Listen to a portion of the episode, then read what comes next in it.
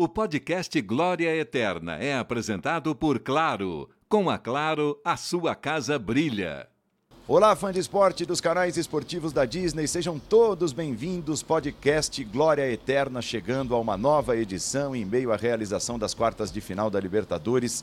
Muitas emoções esperadas para essa semana, uma semana onde serão conhecidos os semifinalistas da Libertadores 2022 continua a busca exatamente pela glória eterna envolvendo times brasileiros e argentinos. Emoção não vai faltar na tela dos canais esportivos da Disney e você tem aqui a cerejinha do bolo, que é mais um episódio do podcast Glória Eterna, complementando todo o trabalho feito pela Casa da Libertadores, pelo time dos canais ESPN e Star Plus. Libertadores na ESPN é a nossa hashtag para você participar ao longo de toda a semana. O nosso canal de comunicação, claro, segue aberto. Sejam todos bem-vindos. Bem-vindo você também, Zé Elias. Estou muito bem acompanhado. Super Zé, o Zé da Fiel, o Zé Elias, é o comentarista desta semana do Glória Eterna. Tudo bem, Zé? Bem-vindo. Grande Paulinho, prazer é todo meu trabalhar ao seu lado, né? Daqui a pouco eu tenho certeza que você irá fazer as honras com, com o nosso convidado, que é um sujeito fantástico, uma pessoa fenomenal.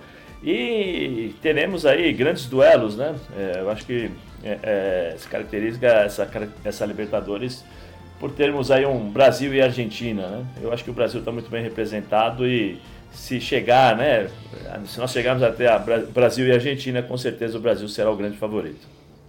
Muito bem, nós tivemos é, os jogos de ida já realizados na semana passada e você, fã de esporte, elegeu o craque da primeira rodada das quartas de final, o craque da ida nas quartas de final, aproveitando as redes sociais dos canais ESPN, arroba ESPN Brasil no Twitter. E ficou assim: 46% entenderam que Gabigol, Gabigol, o Gabriel Barbosa, foi o craque das partidas de ida das quartas de final da Libertadores. 36% votaram no Gustavo Scarpa do Palmeiras, o Fernandinho do Furacão recebeu 10% dos votos e o Jansson do Vélez Sarsfield ficou com 8%.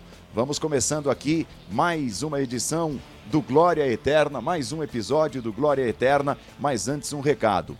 Acho que hoje em dia uma das coisas mais frustrantes é ficar sem internet. A gente usa para tudo, principalmente para ouvir o Glória Eterna, né, gente? Então se liga nessa dica, fã de esporte, vem de Claro. Com a internet fibra Claro Net Virtua, você não vai ficar sem internet, porque com a Claro a sua casa brilha. E assim começamos mais essa edição do Glória Eterna. O Zé já antecipou, temos um convidado de muito peso, Renê Simões, com todo o seu conhecimento, vai dividir esse episódio do Glória Eterna conosco, trazer um pouco mais de tudo aquilo que conhece do futebol, as perspectivas também para a Libertadores. Você que está trabalhando como Red, né? Trabalhando na, na diretoria de futebol do Coritiba, René Simões. Seja bem-vindo. Bom dia, Paulo. Bom dia, Zé. Bom dia aos ouvintes aí do Glória Eterna. Muito legal, né? Eu sou, eu sou fã de podcast, cara. Eu estou sempre ligado, recebendo e essa troca instantânea que a gente recebe é, é muito importante. Falar da Libertadores é um negócio muito legal, né? Eu perdi um jogador que estava quase fechado com o Curitiba, o Moisés, né, que está no, no, Fortaleza. E um dia antes, é, tudo é certo com ele, no outro dia ele disse para mim, professor, me desculpe, mas eu não vou para Curitiba não, eu vou para Fortaleza. Eu disse, cara, mas por que essa preferência? Eu quero disputar uma Libertadores. É o sonho de todo jogador, professor. Eu digo, vai lá, meu filho, seja feliz. E é, acabou. O Fortaleza fez uma bela campanha pela primeira vez. Foi muito bom. É, eu só tenho uma preocupação em termos de futebol brasileiro. Estou sempre querendo pensar no contexto, né? É, esse texto que tem nos últimos anos se desenhado é Brasil e Argentina, Brasil e Argentina.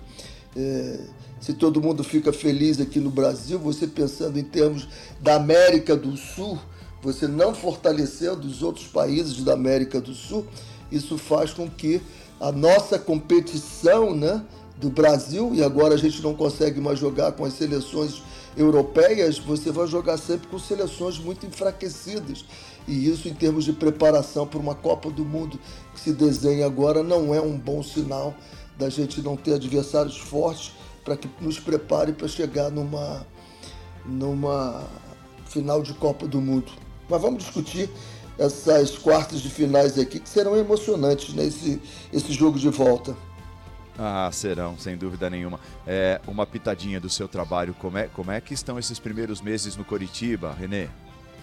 Tá bem, nós começamos muito bem e, e, você sabe que sempre tem aquela dose do, do, do, imprevisível, né, do imponderável, e nós conseguimos montar um time, um meio-campo muito bom, que a gente tinha o William Farias, o André e o Tony Anderson, e aí esse time ficou redondo, foi campeão é, paranaense com muita facilidade, depois entrou no Campeonato Brasileiro e começou muito bem, chegamos a estar em quarto lugar, todo mundo sonhando com Libertadores, eu dizia, calma gente, não é por aí.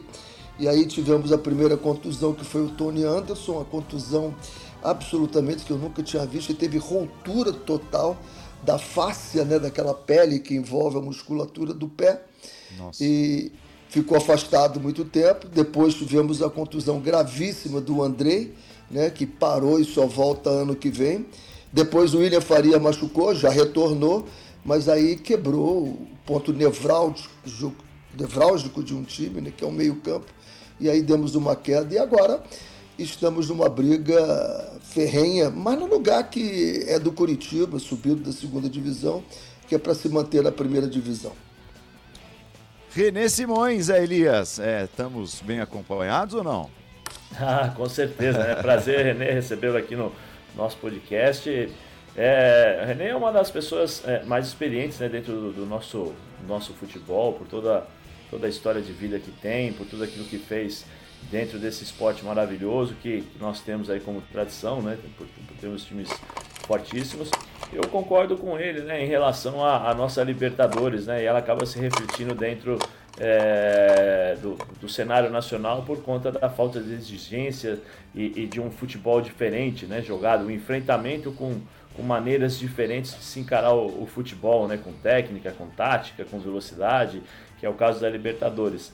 Mas assim, é, é eu vejo que o Brasil continua sendo um país forte e, e, nós temos aí grandes exemplos. Basta se organizar, ter um bom planejamento, é, trabalhar da, da, forma mais correta possível, ou tentar, né? Porque o futebol brasileiro vive na base do resultado e, e, e seguir adiante. Mas é, é interessante pô, e, prazeroso ter o, ter o René com a gente.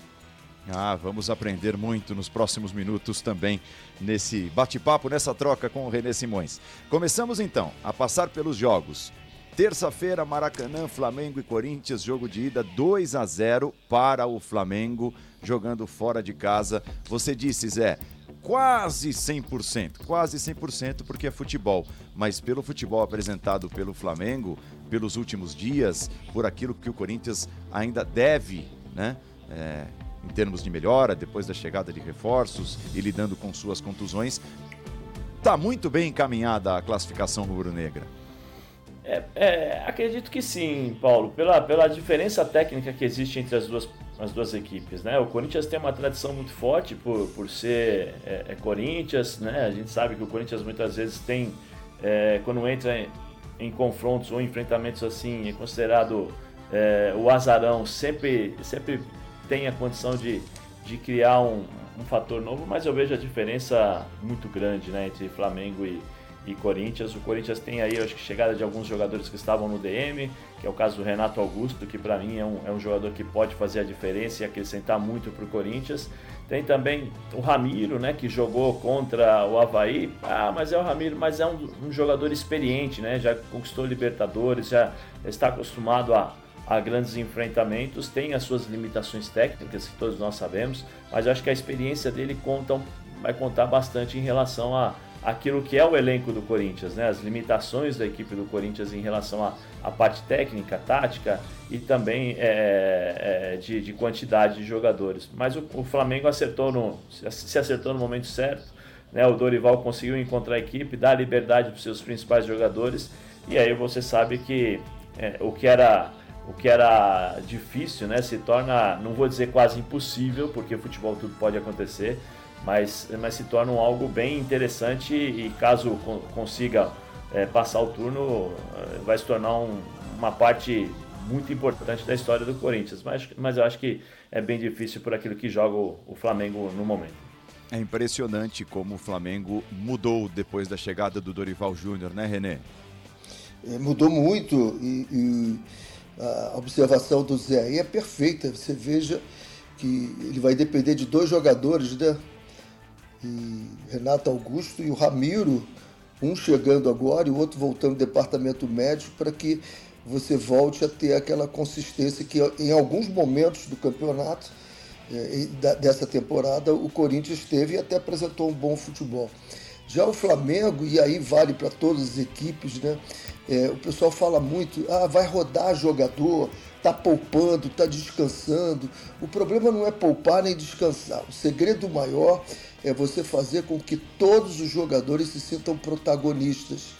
Porque quando você é, é faz com que a, a equipe rode e entre jogadores, o jogador entra assim, ah, eu sou, eu sou coadjuvante, eu não sou importante. Então eu acho que o grande segredo do Dorival nessa chegada foi fazer com que todos se sentissem protagonistas. Eu sou importante para a equipe. E você vê que o Flamengo tem usado, usado alguns, jogou contra o Atlético Goianiense como equipe que a gente poderia dizer que era de coadjuvantes, mas o Dorival faz com que eles se sintam protagonistas, ganhou muito bem do Atlético e ganhou do São Paulo agora também. Então eu acho que esse foi, foi, foi o ponto de equilíbrio que o Dorival conseguiu nesse time, que pô, você tem Vidal no banco, Cebolinha no banco, o Pedro teve alguns momentos no banco, agora está como, como, como sendo titular. Então eu acho que esse equilíbrio que o Dorival continuou, conseguiu pela experiência dele com esse grupo, né? Flamengo tem um grupo absurdo de jogadores, né? Se você pega o time que jogou contra o São Paulo e o Atlético Mineiro, ele seria, esse grupo seria a equipe titular de pelo menos 12, 12 equipes no futebol brasileiro, sem nenhuma dúvida. Então, administrar é, é, essa questão aí de egos, de vaidades, está é, sendo o segredo do, do Dorival e a equipe está muito bem e administrar a parte física também de uma temporada muito extenuante, né, Renê? Você entende que existe uma fórmula? Por exemplo, no final de semana o Flamengo foi com seu time todo reserva, entre aspas, e você citou a qualidade dos jogadores que são considerados hoje reservas repito, entre aspas, no Flamengo. O Corinthians já usou uma formação um pouco mais mista para enfrentar o Havaí, até por estar na segunda posição, brigando ali para se aproximar do Palmeiras e empatou fora de casa. E tem essa questão então da administração física também, que eu imagino ser um tormento para os técnicos. Existe uma fórmula, ah, poupa todo mundo e coloca todo mundo no jogo mais importante, é, ou, ou de repente metade do time, poupa um pouquinho aqui e, e, você vai fazendo a composição entre titulares e reservas. É, como é que você pensa essa questão do calendário inchado do jeito que temos e de poupar ou não poupar os jogadores? Olha, Paulo, nós temos aí conosco um, um atleta de altíssimo nível, né? Que foi o Zé, Zé Elias. E muito se fala do, do cansaço físico, muito se fala da fisiologia. Eu vou muito pelo mental. É, eu, você, o Zé Elias, hoje, na, vida que nós temos, a gente toma por dia de decisões de 2.500 a 3.000 decisões em 24 horas. Nossa. Tanto que o Steve Jobs, ele só andava de preto. Ele dizia, eu quero economizar um pouquinho de decisão, não quero gastar tempo com isso. O jogador de futebol, em 90 minutos, hoje em dia a gente pode colocar 100 minutos, ele toma de 5 a 6 mil decisões. De 5 a 6 mil decisões numa partida de futebol. Então você imagina o desgaste mental que esse ser humano é levado a ter. E isso, imagine, no terça, sábado, quarta, domingo. Então é, é, é um negócio sobre-humano. Então é preciso que você entenda que esse desgaste não é só o físico, não que tem partidas às vezes que fisicamente você nem se desgasta, né? O Flamengo se gastou muito pouco contra o Atlético é, Paranaense, aquela partida que eles ganharam de oito, aquilo foi diversão, e às vezes o jogador não quer nem sair. Eu me lembro de um, de um, de um jogo, há muito tempo, eu jogando com. É, por, dirigindo a portuguesa, jogando contra o Náutico, estavam ganhando de 4 a 0 eu tirei o Célio, que era meu capitão, e ele saiu falando, reclamando. E aí eu, depois do jogo, fui falar com ele. Eu não entendi nada, cara. Ficou maluco. Ele, professor, se tivesse 0 a 0 você me tiraria? Eu digo, claro que não. Se tivesse perdendo de 1 a 0 você me tiraria? Claro que não. E na hora que eu vou me divertir, 4 a 0 você me tira do jogo, pô. Então você percebe o que é esse gasto mental do jogador. Às vezes ele precisa ficar no campo para se divertir. O pessoal está olhando a parte física, mas o jogo está tão gostoso que o cara está se divertindo ali, está participando.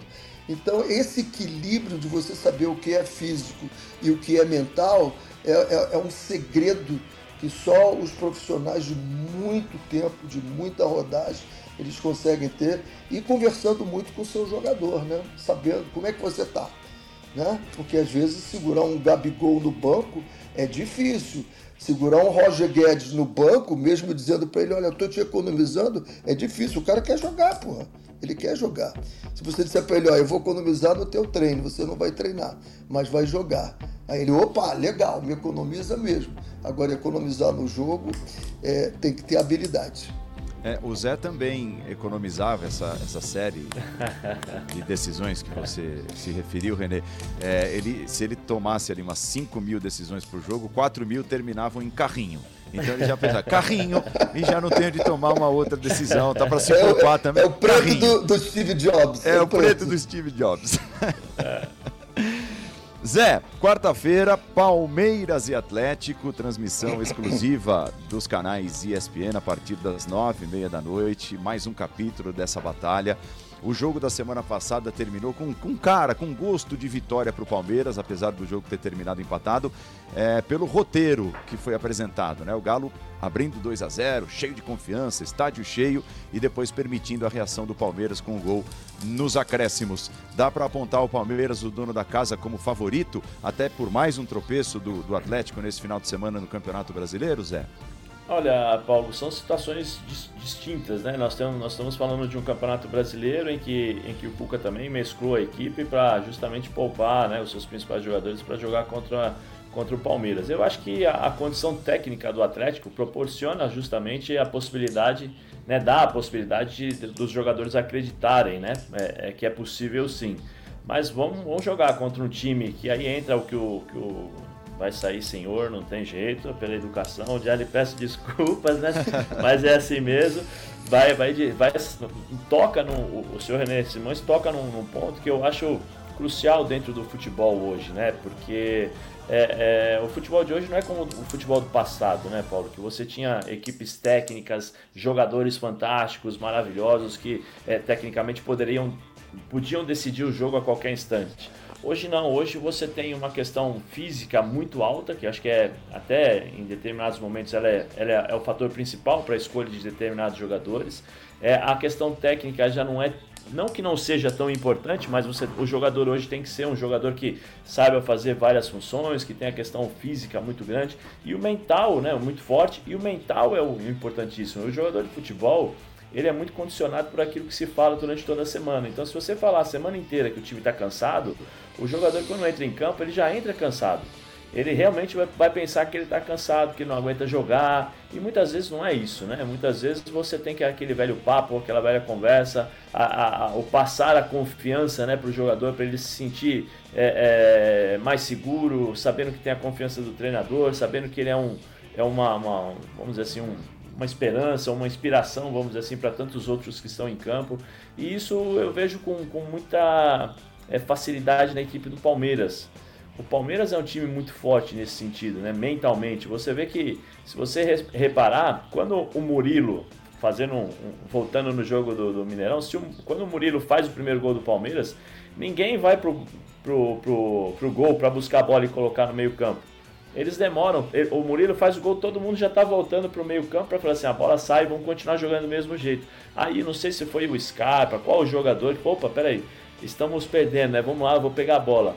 Tamanha é a força mental dessa equipe. No Atlético eu já vejo com a mudança do Cuca, a, o Cuca tentando resgatar isso daí. Mas você tem seis meses de, de, de, de trabalho do Turco Mohamed, onde, onde muito dessa força mental do, do Atlético, né? Essa, esse poder de acreditar que você pode buscar determinados resultados, é, acaba, acabou sendo afetado. Mas é, dentro de campo você tem, nós teremos aí grandes jogadores com, com essa condição de decidir o jogo a qualquer momento. Mas eu vejo o Palmeiras é, é o favorito para esse, esse confronto.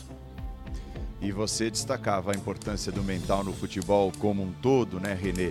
É, na Libertadores ainda mais, né? Ela é quantas e quantas histórias nós já vimos se repetir de times que mentalmente acabam perdendo oportunidades, acabam perdendo classificações na Libertadores. É, não tenha nenhum, nenhuma dúvida. E aí eu, eu concordo plenamente com o Zé Elias quando ele fala do mental do Palmeiras. O Abel faz um trabalho mental com essa equipe muito forte, muito forte. E aí vamos lembrar que o Jorge Jesus também fez esse trabalho com o Flamengo. Não é à toa que o Palmeiras é bicampeão. Né? O, Palme o Palmeiras é, é, é ele joga pensando no jogo. O Abel deve treinar o jogo e depois jogar o treino. Eu percebo isso na equipe, as coisas são muito determinadas. Quando a gente lembra daquele 0 a 0 com o Santos, todo mundo vê assim, o jogador deve estar incomodado. Não, o, o time do Palmeiras estava frio ali. Você percebe que em alguns momentos o jogador acelera o jogo, né? como esse último jogo com Goiás, daqui a pouco ele desacelera, ele marca lá em cima quando a bola está coberta e todos se movimentam ao mesmo tempo. Quando ela está descoberta, ele volta, mas aí a bola tem que ser pressionada no setor que entrou. Então você vê que é uma equipe muito bem treinada e os jogadores sabem muito bem qual é o script, né? Eles treinaram muito bem. E aí entra como no teatro, né? Que às vezes tem o caco, né? É a improvisação. É o Rony lá fazer um gol de bicicleta, é, é, é o fazer esse gol que o Mike fez agora, excepcional, num, numa puxada de contra-ataque do Dudu. Né? Então, essa aí entra a característica, a qualidade do, do, do, do jogador. O, o, o, Atlético, eu vejo ele com um grande problema agora, né? Embora o Cuca seja experiente, nós, treinadores, às vezes voltamos a um lugar e achamos que todo o discurso, todo o planejamento que nós fizemos é a mesma coisa. O clube é o mesmo, mas o clube, o grupo é o outro. O grupo é outro porque chegaram novos jogadores. O grupo é outro porque ele já tem carimbo de campeão no, no currículo dele. Então isso já modifica o comportamento do jogador. Então tem que ajustar. Agora, a gente sabe que por experiência a característica do do, do Cuca, ele sempre demora uma faixazinha de campo. Se você pegar a carreira dele, ele sempre demorou um pouquinho até encaixar o time. Depois o time fica jogando e jogando muito bonito. Ele bota o time dele para jogar bonito. E ele chegou em meio a uma loucura, digamos assim, né, Zé? Porque é, o primeiro jogo, é, não deu nem tempo de treinar o time, mas foi contra o Internacional, lá no Rio Grande do Sul, né, tendo a necessidade de somar pontos, porque o Atlético ia perdendo contato com os líderes do Campeonato Brasileiro. Aí, três dias depois, tem a ida contra o Palmeiras. É, o Atlético Paranaense no Campeonato Brasileiro e você tendo de poupar, de dar uma mesclada no time, pensando exatamente no jogo da volta contra o Palmeiras. Esse tempinho citado pelo René Simões, é, o Cuca não, não teve até agora. É, ele não teve, ele já sabia, né? É, porque o Cuca. É impossível você se, se desligar do futebol totalmente como. Com, com, a, com a vida que ele teve, né? Dentro de campo, com a vida recente de, de treinador. Então você é, é tem um pé lá, né? Descansando com a família e, e ao mesmo tempo você está observando tudo, porque a qualquer momento você pode voltar. E para voltar você tem que saber o que está acontecendo dentro do, do, do cenário nacional do, do futebol. É, é, aquela, aquela história, sabe, Paulinha? Que assim, o treinador chega, um motivo novo, uma forma diferente de trabalhar, forma diferente de se trabalhar a cabeça dos jogadores. É, não, eu preciso de um mês. O Cuca normalmente fala, né? Quando ele chega, ele fala assim: eu preciso de 10 jogos, preciso de, de um mêsinho para cá. Dessa vez ele não tem um mês, ele não tem 10 jogos. Todos os jogos ele estará sendo observado e questionado e, e pela pela, pela, pelo currículo, pela carreira, vai ser cobrado pela melhora do time do Atlético. Embora em dois, dois jogos, né, ele tenha melhorado bastante, em três jogos agora contra o Atlético, né, ele, ele é, acho que se não me engano é o terceiro jogo é, que ele fez como, como, como treinador do, do Atlético, ele, ele conseguiu é, recuperar algumas coisas. Mas assim, são, foram sete, oito meses de trabalho do, do Turco Mohamed. Você tem é, pouco tempo para mudar a cabeça dos jogadores em relação a movimentações, posições, né, é, posicionamento dentro de campo. Porque não é só simplesmente você pegar e colocar o jogador e falar para ele: olha, você vai fazer isso, né? O, o, primeiro volante vai, vai, vai fechar a área, o meia, o segundo volante, ou o, o meia, né? Vai, vai é, é, armar a equipe, Nath, você vai ficar centralizado, Hulk, eu quero que você faça isso. É difícil você fazer esse tipo de criar e acertar essas situações sem treinamentos né? Você treina o time jogando. Só que do outro lado você tem 11 profissionais que já têm uma base, com o treinador já é, é, sabendo as suas características, entendendo o que pode ser explorado dentro da equipe do Atlético. E essa dificuldade o Cuca vai enfrentar. É, o Cuca vai ter, que, vai ter que saber lidar com isso porque ele vai ter que acertar o Atlético jogando. Ele não tem tempo para treinar. E dentro dessa, dessa dificuldade, existe a falta de sincronismo, existe a falta de, de segurança para fazer determinados movimentos. E, consequentemente, sem, se você não consegue acertar isso, com a bola nos pés, você tem um time um pouco desorganizado em relação à, proximidade né, um do outro. E, e, aí gera grande dificuldade, né? Porque hoje você tem duas fases do jogo. Quando você perde, a, quando você está com a bola e quando você perde a bola. Se você tem essa falta de sincronismo nas, nas movimentações, em ambas as situações, né, com ou sem a bola, você tem um time com, com alguns problemas. E é o que nós estamos vendo no Atlético. Mas é, é o que o Cuca vai ter que arrumar, ele foi contratado para isso. E não tem jeito, né? No futebol brasileiro, de maneira geral, mas no futebol brasileiro, talvez até com um pouco mais de ânsia, você tem de apresentar os resultados, senão as histórias costumam mudar. Você, você viveu muito de perto, por exemplo, né? Nessa questão de resultado, Renê, em 2008, o, o quase céu do Fluminense, que foi o quase título da Libertadores, e meses depois o quase inferno, que foi ter de se recuperar daquela forma é, milagrosa na luta contra o rebaixamento no Campeonato Brasileiro, né? Dentro de uma mesma temporada com o mesmo time. É verdade, esse time estava com o Renato Gaúcho, vai à final, né? E perde a final na disputa de pênaltis. E depois o Cuca assume, o time no Campeonato Brasileiro vai muito mal. E eu assumo faltando 10 partidas. Né? De 10 partidas, nós tínhamos 10 balas no nosso coldre e, e tínhamos que 6 serem no alvo, ganhar o jogo, empatar pelo menos dois e poderia perder dois. E nós fomos exatamente isso. Mas naquela época, Paulinho, foi fácil porque o Fluminense tinha um timaço, né? O Fluminense Sim. tinha um timaço. Eu me lembro que nós jogamos contra o São Paulo e alguém me entrevistou e disse, olha, isso devia ser o jogo de decisão do Campeonato Brasileiro. Fluminense e São Paulo lá no Morumbi. E o São Paulo acabou empatando o jogo no finalzinho. Nós fizemos 1 a 0 e eles empataram. É, nesse, nesse momento, aí é muito mais o mental do que qualquer outra coisa, né? É você chegar e eu me lembro bem que nós tínhamos o Fabinho Soldado, que todo mundo queria matar, né? Normalmente é o volante, né, Zé? Que eles é. botam a culpa em tudo, é sempre o volante, não tem jeito. E aí eu pedi todos os resultados do time, com todas as escalações, e comecei a checar. E aí viu, o Fluminense ganhou, o Fabinho estava jogando. O Fluminense empatou, o Fabinho estava jogando. O Fluminense perdeu. Algumas vezes o Fabinho jogou, mas perdeu muito pouco com ele. Eu digo, porra, esse cara é meu titular. Tá louco, pô, ninguém gosta dele, esse cara é meu titular. É só dar tranquilidade e confiança para ele. Mas o time era muito bom, tinha o Washington. O Washington estava com sete jogos que não fazia gol, né? E queria treinar, treinar, treinar. Eu digo, Washington, agora é o contrário, filho. Nós vamos treinar menos para você jogar mais. Não se desgaste muito no treinamento, porque você está botando uma sobrecarga. E combinei com o time, o Washington acabou sendo artilheiro do campeonato. Mas era um time muito bom, né? Um time muito bom. Ali era só não atrapalhar, né? Às vezes o treinador tem que ter essa consciência de que ele não pode atrapalhar o time, não inventar muito, se o negócio já está conturbado e aí você mexe, faz três, quatro, cinco substituições, e aí é nada. Esse vai ser esse time com o Fabinho. Vamos jogar, gente. E o time foi muito bem.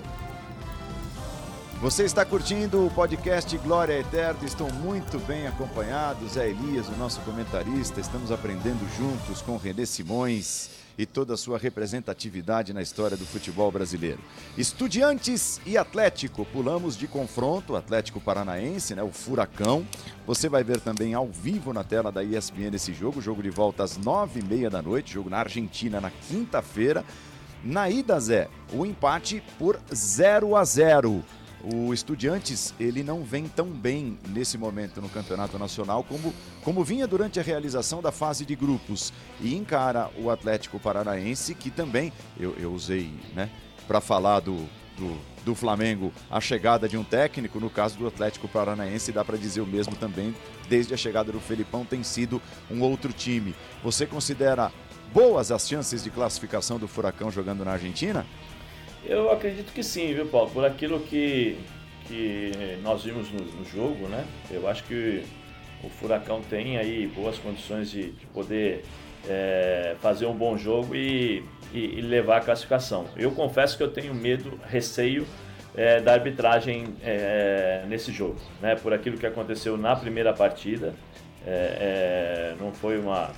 É lógico que muda, né? Todo o seu, seu René já deve ter visto isso muito mais vezes do que eu, né?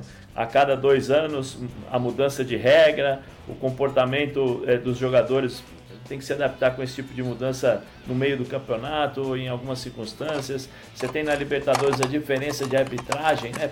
Por exemplo, no jogo é, é, Corinthians e Flamengo, possivelmente, se nós tivéssemos uma arbitragem brasileira, o Thiago Maia teria sido expulso né, pela entrada, porque ele entrou por cima, acertando o Maicon. Na, na Sul-Americana, dependendo do país né, que é o árbitro, aquilo ali passa a ser uma jogada eh, normal e uma jogada para cartão, cartão amarelo. Então tem essa, essa diferença que, que eu acho que nesse caso, no jogo do, do, do Atlético, nós temos que olhar com um pouquinho mais de atenção. Mas eu acho que na bola, eu acho que é um jogo aberto, até porque o Estudiantes, como você falou, né, Paulo, caiu bastante em termos de produção e o Atlético tem um bom time e nós vimos o que ele fez aí no jogo contra, contra o Atlético Mineiro. Andrés Matonte do Uruguai será o árbitro para Estudiantes e Atlético Paranaense esse jogo de volta, já que o Zé citou essa questão que envolve a arbitragem. Andrés Matonte do Uruguai vai apitar o jogo da próxima quinta-feira. O Atlético tem contado com o Fernandinho, né, um jogador de nível internacional, tanto que o Guardiola queria renovação de contrato do Fernandinho por mais uma temporada no Manchester City.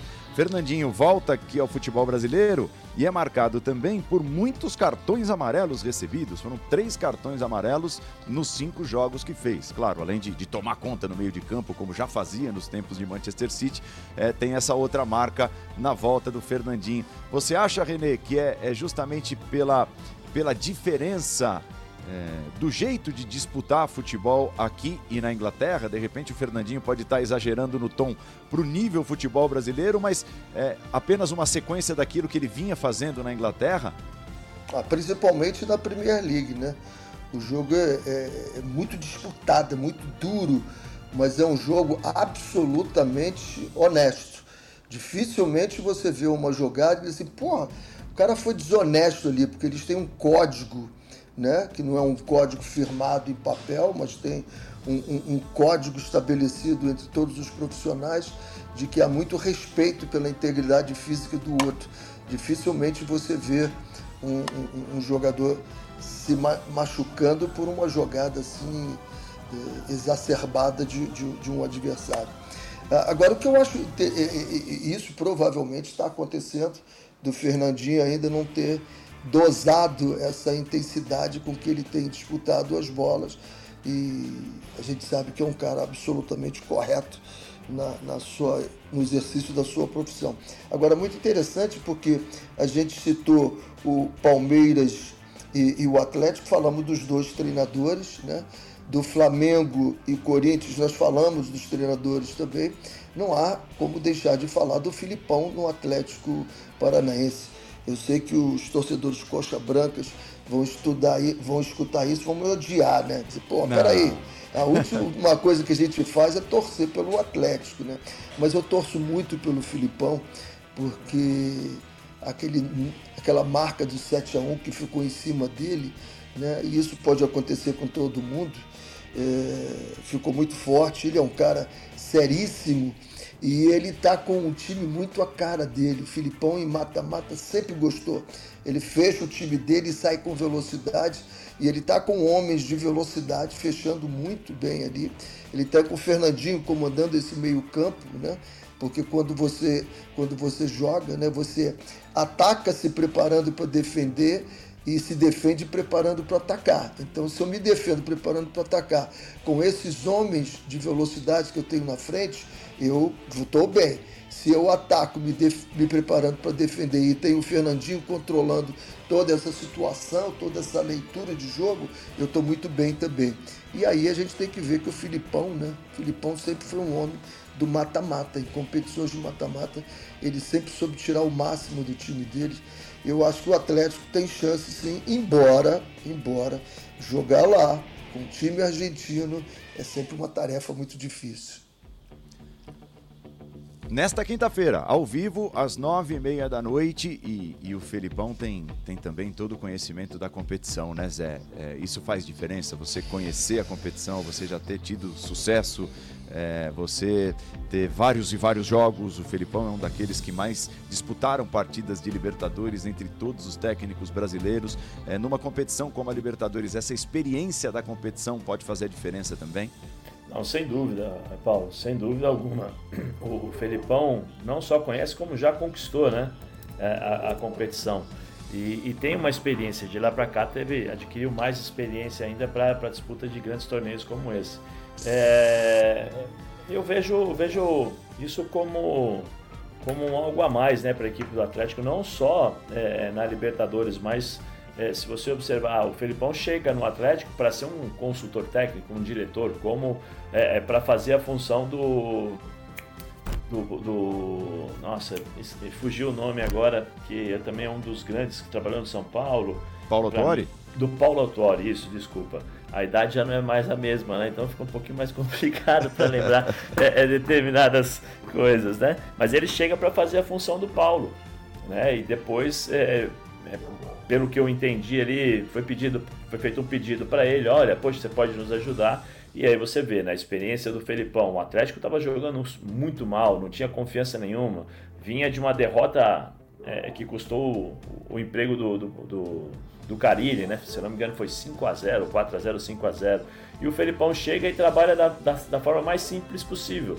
É, posiciona direito a equipe, uma, da forma como ele pensa, posicionamento simples, se ser, ser feito dentro de campo, mas ele fala: vim aqui, o meu grande trabalho foi trazer a confiança para os jogadores. Aí de novo a gente volta no tema lá no comecinho, que é a, a cabeça do jogador, a mentalidade, né, o mental, é fazer com que o, o jogador acredite que ele, é, que ele tem capacidade de reverter determinadas situações e, e jogar em determinadas situações. E aí você tem uma, uma, uma um Atlético crescendo, um Atlético evoluindo, um Atlético cheio de confiança e o fator Felipão, sem dúvida alguma, no banco é, do Atlético Paranaense é, é, fundamental para esse confronto, especificamente para esse confronto mais ainda, né? Porque o Felipão vai pilhar essa equipe, mas ao mesmo tempo vai saber a dose é, certa, né? Porque se você pilhar num jogo contra a Argentina, contra os times argentinos, é, é colocar uma excesso de, de de empolgação, né? Você tem aí alguns exemplos. O cara chega, dá um, uma entrada um pouco mais forte, é, já deixa o jogo nervoso. E é exatamente isso que os times argentinos procuram fazer, né? Tirar o,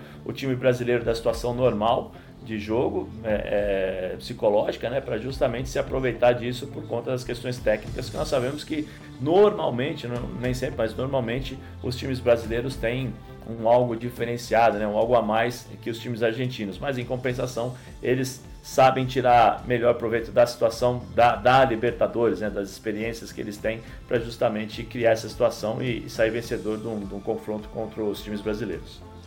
Reta final do nosso podcast hoje, mas vale destacar também no único confronto sem brasileiros nessa fase quartas de final, nós teremos o duelo argentino Tajeres e Vélez. Você vai ver ao vivo nesta quarta-feira na ESPN 4 às nove e meia da noite. Na ida deu Vélez 3 a 2 ali no aperto, apertadinho também. É mais um confronto aberto. Fase quartas de final da Libertadores com toda a emoção. Você acompanha nos canais esportivos da Disney.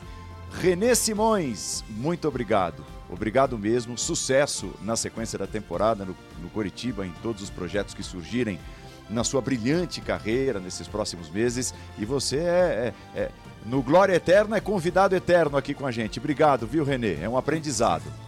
Ah, muito obrigado, Paulo. Prazer grande estar aí contigo. Zé, é sempre um prazer participar. O Zé é sempre muito.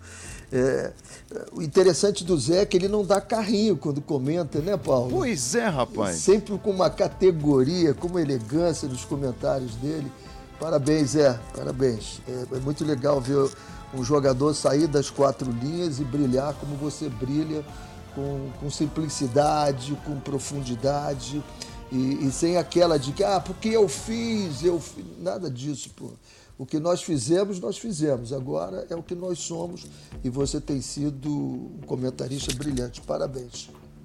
Ah, obrigado, senhor René. Vindo do senhor, realmente é um, é, é, são palavras é, interessantes e palavras que eu vou levar aí para permanecer com, com os pés no chão também, para poder continuar nessa, nessa, nessa carreira, né? E tenho tido ótimos professores, viu, senhor Renê? A começar lá pela Rádio Globo, na época de Oscar Ulisses, Pascoal, Paulo Júlio Clemã, toda essa turma toda, e agora na ESPN, ao lado do, do meu querido Paulo Andrade, de tantos outros aí que me ensinam a cada dia, a cada transmissão e a cada programa.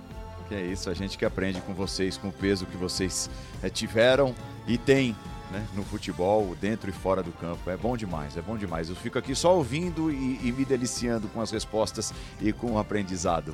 Gente, vamos ficando por aqui. Estão todos convidados. E você viu que a, a questão envolvendo os cartões do Fernandinho, eu nem passei a, a conversa para o Zé, porque o Zé jamais levou um cartão amarelo nos tempos de jogador. Então, não, não, não daria para falar com propriedade sobre o tema.